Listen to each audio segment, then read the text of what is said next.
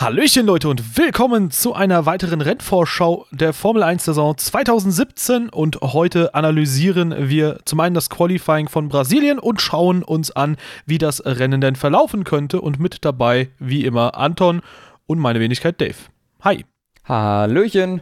Ähm, das Qualifying war doch recht spektakulär, würde ich sogar sagen und hatte Ergebnisse, die ich so nicht vorhersagen äh, hätte können und ähm, ja, du äh, hast das erste, genau das Allerwichtigste verpasst, ganz knapp, ne? Aber du hast es sicher schon gesehen. Lewis Hamilton ist abgeflogen.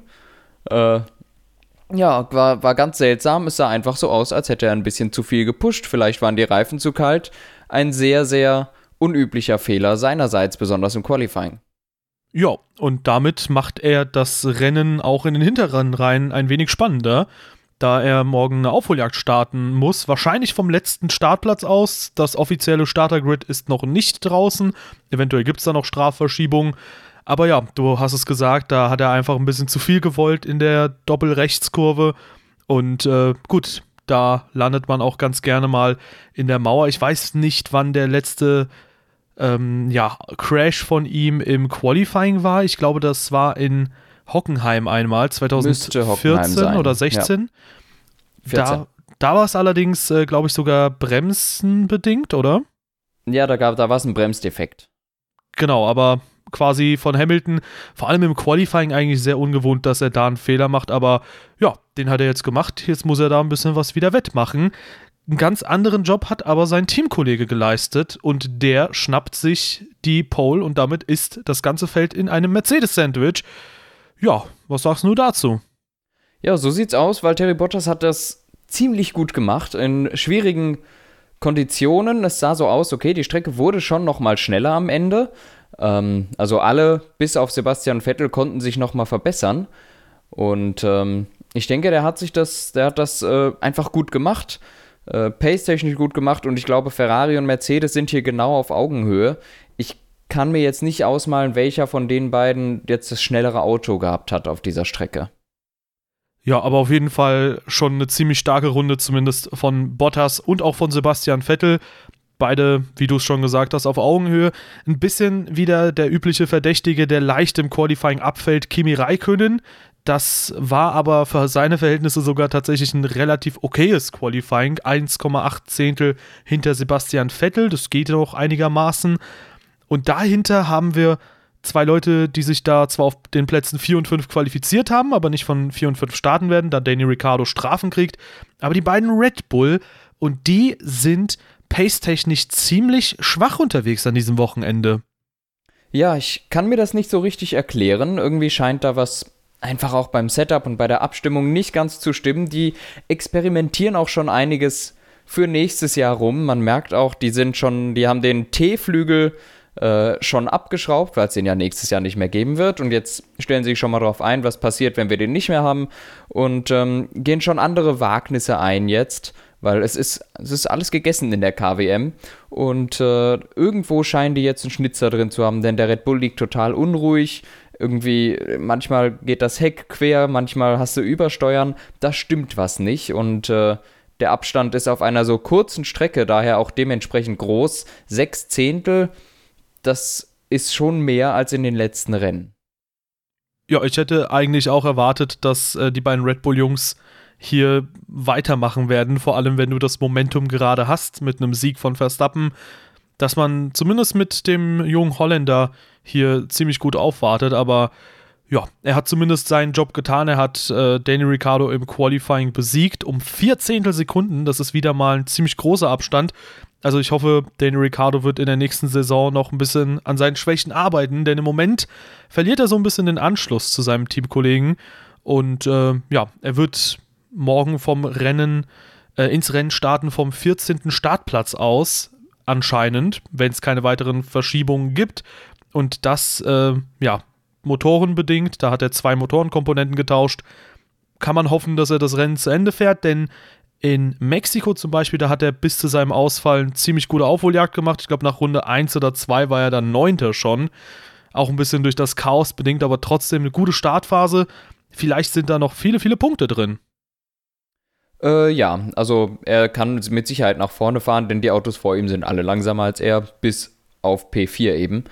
Ähm, selbiges gilt für Lewis Hamilton, der mit Sicherheit morgen auch eine gute Aufholjagd starten wird und kann. Ähm, ja, also ich, ich glaube, das kann tatsächlich ganz interessant werden.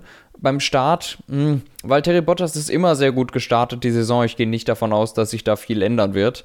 Ähm, Raikön, Verstappen, Vettel, das ist natürlich wieder eine super äh, Kombination. Das haben wir ja ein paar Mal schon gesehen dieses Jahr.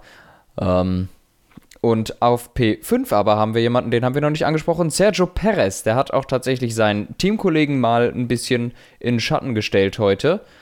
Ähm, wirklich gute Runde. P5 wird er starten. Ja, top für Force India. Sehr gut, dass die Fahrer vor allem so weit auseinander sind. Ja, sehr gut. Ähm, ja, das stimmt auf jeden Fall. Äh, mich hat es auch ein bisschen verwundert, dass Ocon sich da nicht nochmal verbessern konnte zum Ende des zweiten Qualifyings hin. Und Perez hat demnach als einziges den Schritt ins Q3 geschafft. Ähm, Ocon, ja, muss man mal abwarten, wie die Rennpace aussieht. Er ist jetzt in den Top 10 durch die Strafversetzung von Daniel Ricciardo, aber ja, mal sehen. Da ist auf jeden Fall noch einiges drin. Aber in den Top 10 haben wir außerdem noch vier weitere Kandidaten, von denen wir jetzt äh, vielleicht mal Alonso ansprechen können, unter anderem. Der ist nämlich ziemlich, ziemlich flott unterwegs gewesen. Starkes Qualifying einfach vom zweifachen Weltmeister. Ja, also McLaren Honda auf P6 wird er starten, P7 qualifiziert. Das ist richtig, richtig stark. Äh, wenn man sich mal anguckt, wie die Speed Traps so ausgesehen haben, der McLaren Honda ist auf der Geraden ungefähr 15 km/h langsamer als die Mercedes und Ferrari motorisierten Fahrzeuge und um die 8 bis 10 km/h langsamer als die Renault motorisierten Fahrzeuge.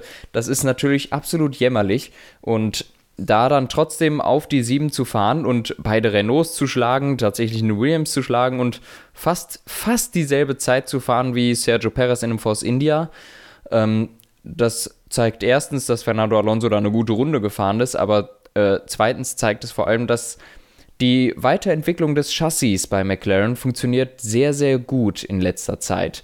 Wir hatten das, glaube ich, schon mal angesprochen, dass die äh, in mehreren Schritten lauter Neuerungen gebracht haben und jetzt da sind, wo sie quasi ankommen wollten für nächstes Jahr und voll in der Vorbereitung stecken und die ganzen Updates, die sie bringen, funktionieren und sie funktionieren teilweise auch besser als erwartet. Und deshalb sieht man sich da in einer ganz guten Situation und fast auf Augenhöhe von Red Bull für nächstes Jahr, was ich jetzt eigentlich noch ein bisschen anzweifle, aber man sagt nie, nie. Also mal sehen. Ja, ich denke auch, regulär wird Red Bull zumindest in der nächsten Saison, da können wir mal ganz kurz vorgreifen, ähm, eine etwas stärkere Rolle spielen im WM-Kampf beispielsweise. Aber wenn die mal Probleme haben sollten, das haben wir auch ein bisschen im Vorgespräch besprochen, so wie an diesem Wochenende, dann kann McLaren durchaus zur Stelle sein, weil ich bin mir ziemlich sicher, so gravierend wie der Unterschied da teilweise ist auf der Geraden und Sao Paulo ist eine hochgelegene Strecke, hat aber die eine oder andere lange Gerade. Da kann auf jeden Fall ein Motorunterschied, einen deutlichen Unterschied auch in der Gesamtzeit machen. Und ich glaube schon, dass man zumindest Daniel Ricciardo heute hätte besiegen können. Da war man nur drei Zehntel entfernt mit Fernando Alonso. Und ich bin mir ziemlich sicher, das könnte man durch den Motor wieder wettkriegen. Ja, also drei Zehntel sind in einem Renault-Motor verglichen mit einem Honda-Motor mit Sicherheit drin. Ja, apropos Renault-Motoren, da haben wir zwei Kandidaten, die unmittelbar hinter Fernando Alonso starten, nämlich auf Platz 7 und 8 haben wir Nico Hülkenberg, eine Zehntelsekunde vor Carlos Sainz. Zum einen eine super Präsentation, die Sainz wieder von sich selbst äh, darstellt und zum anderen ähm, ja, ist Nico Hülkenberg quasi damit beschäftigt, das zu tun, was wir auch von ihm erwarten, nämlich dass er Sainz, der neu ins Team dazugekommen ist und sich super eingelebt hat anscheinend schon, ähm, dass er diesen trotzdem noch besiegt. Der Abstand ist zwar relativ klein, aber gemessen daran, was man Sainz für ein Talent zuspricht, dass er fast so schnell ist wie Verstappen, ist das eine Aufgabe gewesen, die musste Hülkenberg meistern und bis jetzt meistert er sie auch. Also beide Fahrer, ja. glaube ich, sehr, sehr gut unterwegs und wenn es so weitergeht, vielleicht kriegt man da noch mal Williams. Äh, ja, ähm, ich wollte aber noch dazu sagen, ganz sicher ist noch nicht, dass Carlos Sainz auch von der 8 starten wird. Dem droht ein bisschen Ärger wegen seines äh, kleinen Zwischenfalls mit Felipe Massa, den er ja äh, eindeutig behindert hat und anscheinend, Also angeblich war das eine Retourkutsche ähm, dafür, dass Massa Carlos Sainz behindert hat und zwar im freien Training auf einem Long Run. Also muss man mal gucken. Ich halte es für möglich, dass da noch was kommt.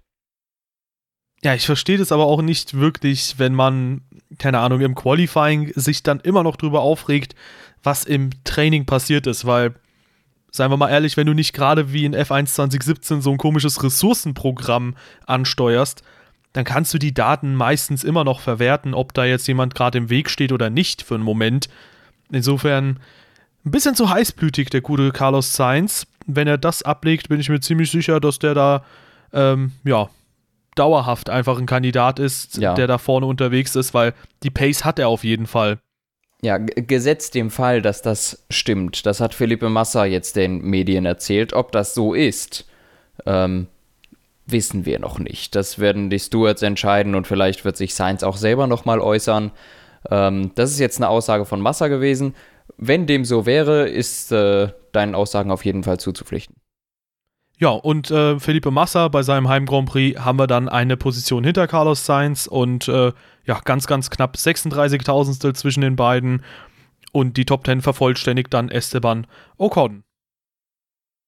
Ja, Danach haben wir Haas mit äh, Romain Grosjean, die immer mal wieder, sowieso diese Saison schon und heute wieder Probleme mit ihrem blöden T-Wing hatten. Da ist die eine Hälfte abgefallen. Das haben sie dann fürs nächste Qualifying dran geklebt irgendwie. Das hing auch ganz schief, das war nicht so ganz richtig. Stoffel van Dorn hat dieses Wochenende auch die gleichen Teile dran wie Fernando Alonso, ist trotzdem eine halbe Sekunde langsamer. Hätte ich ein bisschen mehr erwartet, aber vielleicht ist die Strecke auch schneller geworden. Ähm, ins Q3 hin, dass man die Zeiten, man kann ja mal gucken, was sie beide in Q2 gefahren sind, wie da der Abstand war. Ich würde grundsätzlich aber nicht zu viel auf die Qualifying-Ergebnisse geben, denn ja, ähm, ja. der war ja auch in Mexiko dann ziemlich gut unterwegs, der gute äh, Stoffel van Dorn. Insofern äh, kann man auch davon ausgehen, dass er vielleicht in Sachen Rennpace wieder ein bisschen näher dran ist.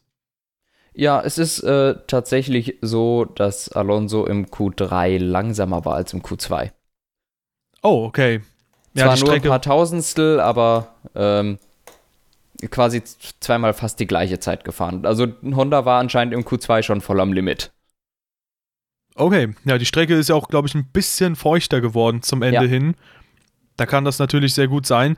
Ich glaube trotzdem, man sollte äh, Stoffel van Dorn auf jeden Fall nicht abschreiben, denn äh, der Kollege ist grundsätzlich sehr, sehr gut unterwegs und auch in ja, Mexiko. Ja, das war einfach eine sehr, sehr gute Präsentation äh, von seinem Talent da wieder, weil, naja, er ist halt mit den alten Teilen noch gefahren und ich glaube im Renntrim fast so schnell gewesen wie Fernando Alonso. Dahinter haben wir aber noch Kevin Magnussen, den zweiten Haas-Piloten. Auch ein relativ okayes Qualifying, also Haas jetzt wieder ein bisschen wieder erstarkt. Und dahinter dann Daniel Ricciardo, der von P14 startet mit seinen Motorenproblemchen, die genau. jetzt immer häufiger bei Renault grundsätzlich auftauchen. Ja, hatte, hatte er jetzt wirklich Motorenprobleme? Nee, oder? Der hat doch einfach nur gewechselt, weil im letzten Rennen was kaputt gegangen ist. Genau, genau, aber naja, er startet ja, von 14 also, also wenn wegen ich mich richtig erinnere, war das ein Einsetzungsfehler gewesen und nicht auf Renaults äh, äh, Mist gewachsen. Aber du sprichst Renault an und zwar aus einem bestimmten Grund und zwar auf, äh, aufgrund der kleinen Missverständnisse zwischen Renault und Toro Rosso, vermute ich. Ja, kleine Missverstände ist doch ziemlich hm. wohlwollend gesagt tatsächlich. Die ja. beiden gehen sich nämlich ziemlich, ziemlich hart an die Gurgel. Ja, also die gehen sich echt hart an die Gurgel, denn aufgrund der Tatsache, dass im letzten Rennen die Renault-Motoren quasi hochgegangen sind, bei Toro Rosso vor allem, und zwar sah das auch immer gleich aus, immer mit einer dicken Rauchwolke und jetzt im Training auch schon wieder. Und ähm, ja, da gibt es natürlich irgendwann mal Statements von Renault und die sagen, das ist nicht unsere Schuld. Äh, wir, es war von Anfang an der Saison schon so, dass äh, Toro Rosso die Parameter nicht eingehalten hat, die wir gegeben hatten für die Motoren, wie man sie platzieren muss, wie sie im Chassis sind, etc. Und bei den anderen passieren genau diese Defekte, die Renault, äh Quatsch, die Toro Rosso da hat, eben nicht. Und Renault wirft jetzt tatsächlich nee, Toro Rosso wirft Renault vor, äh, ihnen absichtlich falsche, alte und defekte Teile zu geben, um sie in der KWM noch zu kriegen. Und ähm, Ich finde, das ist völlig unmöglich, denn es ist, es ist eigentlich ziemlich offensichtlich, dass es ein Toro Rosso-Problem ist und keins des Zulieferers. Denn ich, ich meine, die, die müssen auch irgendwas geändert haben, dass da plötzlich die Motoren hochgehen. Es sind völlig andere Probleme gewesen bei Red Bull und bei Renault. Das waren, glaube ich, hauptsächlich Batterieprobleme. Aber bei Toro Rosso ist es immer der Turbo. Es ist immer der Turbo und irgendwie damit der zusammenhängende, äh, der, der zusammenhängende Motor und die MGUH. Aber bei den anderen war es jetzt die Batterie gewesen. Das heißt, das, das hängt ja gar nicht miteinander zusammen. Und wenn immer das gleiche Teil kaputt geht, dann ist es nicht der Zulieferer, sondern du machst irgendwo einen Bock und du hast es falsch eingebaut. Und ähm, da wird jetzt tatsächlich, das geht jetzt richtig ab da mit Wettbewerbsverfälschungsanschuldigungen etc. pp. Ja, ich glaube, Renault würde sich sowas auch nicht leisten können in der Formel 1. Also Nein. grundsätzlich ist es natürlich schwierig, das von außen zu beurteilen und wir können auch nur mutmaßen darüber. Aber nichtsdestotrotz, es ist ein Zulieferer und auch ein Hersteller, der nun mal auch einen eigenen Automobilkonzern hat. Und wenn da sowas rauskommen sollte, dass da wirklich alte Teile einfach äh, quasi übergeben wurden oder absichtlich beschädigte oder defekte Teile, dann ist das natürlich eine sehr, sehr schwerwiegende Sache. Ich glaube, das können sie sich nicht erlauben und sie würden im Notfall auch eine schlechtere Position in der KWM dann eher vorziehen, als dann, naja, das Risiko, dass so ein Skandal ans Tageslicht kommt. Aber nichtsdestotrotz. Ja, auf, auf jeden Fall. Das ist ja auch ein riesiger Image-Schaden für Renault selbst, dass ständig Renault-Triebwerke in die Luft, ja, äh, in die Luft fliegen. Ähm, und das, das ist ein viel größerer finanzieller Verlust als die paar Millionchen, die es da vielleicht in der Formel 1 gibt. Das kann ja medial äh, im, im weltweiten Automobilhandel einen viel größeren Impact haben, also könnte. Daher kann ich mir nicht vorstellen, dass Renault das absichtlich macht und dass Red Bull, äh Quatsch, dass Toro Rosso da immer wirklich sehr an der Grenze ist. Äh, das machen die schon seit Jahren so. Ja, ich Aber es hat halt bisher immer geklappt, ja. Ja, ich erinnere mich auch an sehr viele Fälle, wo vor allem Toro Rosso immer wieder mal Problemchen hatte. Ich glaube, letztes Jahr in Abu Dhabi wurde sogar ein bisschen darüber diskutiert, weil sie die Reifen sehr, sehr komisch angefahren sind, ob sie dann überhaupt antreten dürfen oder nicht zum Qualifying. Stimmt. Da war irgendwas auch mit den Reifen, ja. Ich weiß nicht mehr, was es war, aber da war was letztes Jahr. Also die sind immer ganz am Rande des Risikos und der Legalität, aber dann muss man sich nicht wundern, wenn es auch mal richtig nach hinten geht. Und ich finde, da kann man nicht die Schuld von sich weisen und anderen Manipulation vorwerfen. Ja, ich denke auch grundsätzlich ist das halt einfach von Red Bull Schrägstrich Toro Rosso einfach ein bisschen auch taktisch unklug. Da kannst du einfach auch ein bisschen weniger emotional an die Sache rangehen, weil damit erzielst du, glaube ich, keine Fortschritte. Und äh, naja, nächstes Jahr spätestens hat Toro Rosso diese Probleme wahrscheinlich über eine ganze Saison gesehen. Ich gehe nicht davon aus, dass sich da die Probleme großartig nochmal lösen werden oder lockern werden. Naja, man kann es als Vorbereitung für 2018 sehen bei dem Red Bull Zweitstall. Ja. Ja, Hätten aber, wir das abgehakt.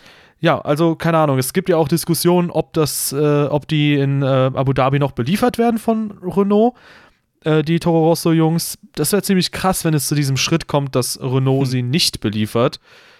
Weiß Dafür man nicht. müsste ja noch mal was kaputt gehen. Die, die Teile, die funktionieren, sind ja jetzt erstmal in Toro Rossos Hand. Aber wenn wieder was kaputt geht, dann müssen sie darauf vertrauen, dass Renault was bringt. Ja, warten wir mal ab. Das Rennen ist lang morgen. Das ist richtig. Ja, und äh, dieses ziemlich lange Rennen äh, werden auch noch sechs weitere Piloten angehen, von denen wir ein bis zwei schon thematisiert haben, glaube ich. Nämlich unter anderem Pascal Wehrlein auf der 15, der hat sich sogar vor Lance Stroll quali äh, qualifiziert. Ähm, und dahinter haben wir dann Markus Eriksson. Grundsätzlich keine großen Überraschungen dort und äh, ganz hinten, also fünf Plätze gibt es für Stroll drauf, deswegen ist er nochmal hinter Eriksson dann. Und ganz hinten haben wir dann entsprechend die beiden Toro Rossos mit Hartley und Gasly. Hartley konnte, glaube ich, wieder nicht antreten, oder? Doch, ich glaube schon. Der ist doch gefahren. Beide sind gefahren. Aber hat Hartley eine Zeit abgesetzt? Ja, ja, der ist doch sogar in Q2 gekommen, wenn ich mich nicht irre. Der ist in Q2 nur dann nicht mehr gefahren. Ach so, ja, ja. Okay, gut, gut. Ja, genau. In Q2 ist er gar nicht mehr gefahren, weil dann, das bringt halt nichts. Okay, gut, dann stimmt die Tabelle doch und äh, gut, ich habe Q1 verpasst und den Anfang von Q2, aber ja, so ist es dann und äh, Lewis Hamilton haben wir auch schon thematisiert. Die Frage ist jetzt halt nur, wo geht die Reise denn hin für diverse Piloten? Unter anderem bleiben wir doch einfach mal ganz hinten für Lewis Hamilton. Wie weit kann der denn nach vorne springen? Also wie weit kann er realistisch gesehen nach vorne? Platz 5 oder 4, mehr ist nicht drin. Also wir haben es bisher eigentlich immer gesehen, wenn du Ferrari oder Mercedes fährst, du fährst meistens von hinten bis auf die 4, da ist immer Ende Gelände. Ähm, dann kommt es immer darauf an, was passiert. Ähm, realistisch gesehen sollte es eigentlich nur Platz 6 werden, denn Danny Ricciardo ist weit vor ihm. Max Verstappen wird längst über alle Berge sein und die drei da vorne sowieso. Hm, keine Ahnung. Also ein Podium wird es wahrscheinlich nicht, aber es kann vieles passieren. Vielleicht haben sie eine ganz schlaue Strategie oder so. Der hat ja jetzt 1000 Supersofts plötzlich, ne? Also, mal sehen. Ja, warten wir mal ab. Kimi Raikkonens Pace ist da ja natürlich auch immer so eine große Variable. Ansonsten kommt es auch natürlich darauf an, wie die Red Bull dann im Renntrim unterwegs sein werden, weil wenn die plötzlich Grip finden, dann wird es ganz, ganz schwer für Lewis Hamilton auch auf den vierten Platz zu kommen, aber ansonsten gehe ich schon davon aus, wenn der Pace-Unterschied so bleiben sollte zu Red Bull, dass er auf jeden Fall Daniel Ricciardo schlagen dürfte und vielleicht sogar Max Verstappen. Also mit einem Ferrari oder mit einem Mercedes war das in der Vergangenheit selten so schwer, da viele, viele Plätze gut zu machen. Hat man auch unter anderem gesehen, als Sebastian Vettel in Malaysia dann bis auf Platz 4 vorgefahren ist und sogar noch Valtteri Bottas besiegt hatte dort. Ja, stimmt. Da war Bottas auch wirklich nicht besonders dolle unterwegs, glaube ich. Aber ja, es geht auf jeden Fall. Ja, ansonsten stellt sich die Frage, wer da vorne denn das Rennen für sich entscheiden wird. Denn es geht noch ein bisschen um etwas und den Vize-WM-Titel. Das ist dann die Position des ersten Verlierers, aber ich glaube, die würde man trotzdem ganz gerne einnehmen zum, zum Saisonende hin. Und 15 Punkte trennt aktuell die beiden Piloten Sebastian Vettel und Valtteri Bottas. Und Vettel würde quasi diese Position halten, wenn er zweimal den zweiten Platz holt. Dann auf jeden Fall, weil Bottas würde ja. dann höchstens 14 Punkte aufholen. Aber ich denke, der wird nicht daran denken, Vize-WM zu werden oder nicht, sondern der wird da morgen wieder knallhart auf Angriff fahren, weil jetzt geht es halt um gar nichts mehr. Jetzt kann man halt auch mal ruhig, ja, ein bisschen Vollgas geben. Äh, für wen meinst du das jetzt? Ich meine jetzt für Sebastian Vettel. Ich glaube, so. dass der da morgen befreit ja, ich glaube nicht, dass der in den letzten Rennen mit dem Risiko irgendwie wenig gemacht hat, aber äh, der muss, glaube ich, gar nichts ändern. Der kann genauso machen wie sonst, ja.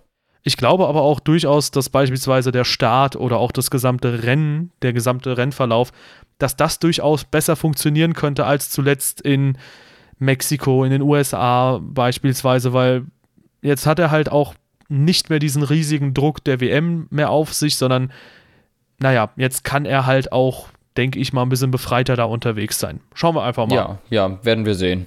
Aber da wage ich jetzt mal keine Prognose, was es da vorne angeht, weil es ist es hängt viel zu sehr davon ab, wie es nach dem Senna S aussieht. Und das können wir jetzt eigentlich unmöglich, also ich kann das unmöglich vorhersagen, wie das da in die ersten zwei, drei Kurven geht, wie der Start von, das, von Kimi Räikkönen, Sebastian Vettel oder Bottas wird. Wahrscheinlich bleibt es genau in dieser Reihenfolge, ehrlich gesagt, aber ja, ich, ich weiß nicht, es wäre doch ganz lustig, wenn es mal ganz durchgemischt wird. Ja, ich wollte auch gerade sagen, ich hätte nichts gegen Räikkönen-Sieg. das fände ich ganz lustig. Ja, ansonsten ähm, eine weitere Thematik, die doch im Sinne der WM spannend ist, haben wir auch schon angesprochen, Thema Motoren. Äh, wenn da kein Renault-Motor hochgeht, kann man, glaube ich, davon ausgehen, dass Renault tatsächlich dann Toro Rosso an diesem Rennwochenende überholen wird, weil die Pace bei Renault schaut sehr, sehr stark aus. Beide Fahrzeuge sind jetzt auch mal konstant im Q3 und immer wieder auch in den Punkterängen, wenn es keine Strafen gibt oder ja, so. Ja.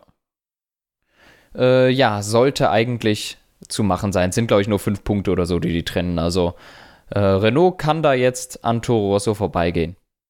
Ja, Williams ansonsten muss da natürlich auch nochmal hoffen, dass Felipe Massa ein schönes Abschiedsrennen, also Abschiedsheimrennen fährt äh, für Williams, dass man da nochmal schön punktet, damit man komplett sicher ist gegen Toro Rosso und Renault, wobei der Abstand da schon relativ groß ist. Und ansonsten, ja, denke ich mal, dass morgen auch relativ viel im Mittelfeld passieren wird. Was natürlich sehr schön wäre, wäre, wenn es ein bisschen Regen geben würde. Aber ich glaube, dass Danach man. sieht es nicht aus. Genau, dass man damit eher weniger rechnen kann. Ich habe auch gerade mal 10% Niederschlagswahrscheinlichkeit und das bei etwas ja, wärmeren Temperaturen. Eine relativ niedrige Luftfeuchte wird es morgen geben, also wahrscheinlich eher weniger Regen, aber denken wir da mal an ein paar Rennen zurück, zum Beispiel letztes Jahr. Das bringt auf jeden Fall immer sehr, sehr viel Würze mit in Brasilien. Ja, durchaus. Äh, Brasilien ist da immer ein richtiger Kandidat für, aber ja, es sieht jetzt nicht danach aus. Daher würde ich mir mal keine großen Hoffnungen dahingehend machen. Ja, aber ich denke, dass wir trotzdem ein sehr spannendes Rennen erwarten können. Unter anderem mit einem Ricardo, mit einem Lewis Hamilton, die eine Aufholjagd starten müssen. Ganz vorne haben wir ja Mhm. auch mehrere Kandidaten, die definitiv den Sieg haben wollen. Auch ein Max Verstappen, der wird da natürlich volles Risiko fahren. Und dahinter haben wir natürlich auch sehr, sehr viele Mittelfeldteams. Da ist natürlich die Frage, wie ist der McLaren Honda im Long Run? Kann er da, naja, auf der Geraden sich halbwegs verteidigen? Und wo stehen verschiedene Teams, wie beispielsweise Renault oder auch Force India, die ja grundsätzlich immer wieder sich vom Mittelfeld abheben konnten, aber jetzt doch irgendwie ein bisschen schwächeln. Ja, also das wird morgen wieder eine ganz witzige Angelegenheit. Wir werden sehen, dass Alonso nach dem Start erstmal Vierter ist, weil er wie immer irgendwie besser startet als der Rest und dann, dann geht das ganze Trauerspiel los. Das hatten wir in Spa schon mal. Dann wird er erstmal auf seine Startposition wieder zurückgeschoben. Geschoben in Anführungszeichen, aber dann fliegen sie doch alle auf den Geraden vorbei, weil eben McLaren Honda beziehungsweise Honda die Energie nicht lang genug speichern kann. Die fahren im Rennen mit nochmal deutlich weniger Power als im Qualifying. Ey, wie cool wäre es, wenn Fernando Alonso morgen nach dem Start führen würde? Gut. Von 6 auf 1. ja, Wie also, realistisch ist das bei den 150 Metern, die die vielleicht gerade auffahren oder so? Ja, man muss halt überlegen, das Auto hat wenig Power, wenig Chancen, dass man die Traktion verliert. da kann man schon. Der kann Vollgas starten. ja, der, der erreicht die maximale Drehzahl gar nicht erst. nee, aber Ja. Es ist einfach nur ein schöner Gedanke. Und äh, ich glaube, mit diesen wohligen Gedanken kann man dann auch äh, ja, diese Folge hier abschließen und schon mal morgen ans Rennen, für morgen ans Rennen denken. Aus unserer Sicht, ihr werdet es wahrscheinlich äh, vormittags dann am Renntag erhalten.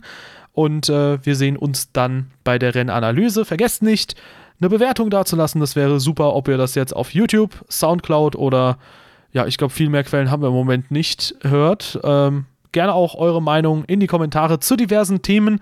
Toro Rosso gegen Renault und so weiter und so fort. Und äh, wir arbeiten übrigens technisch immer noch daran, dass wir den Podcast jetzt auch an diversen Quellen haben. Vielleicht kriegen wir es noch bis zum Saisonfinale hin. Das wäre sehr geil. Und wünschen euch jetzt noch ein schönes Rennwochenende. Jo, ich wünsche euch das ebenfalls. Tschüss. Tschö.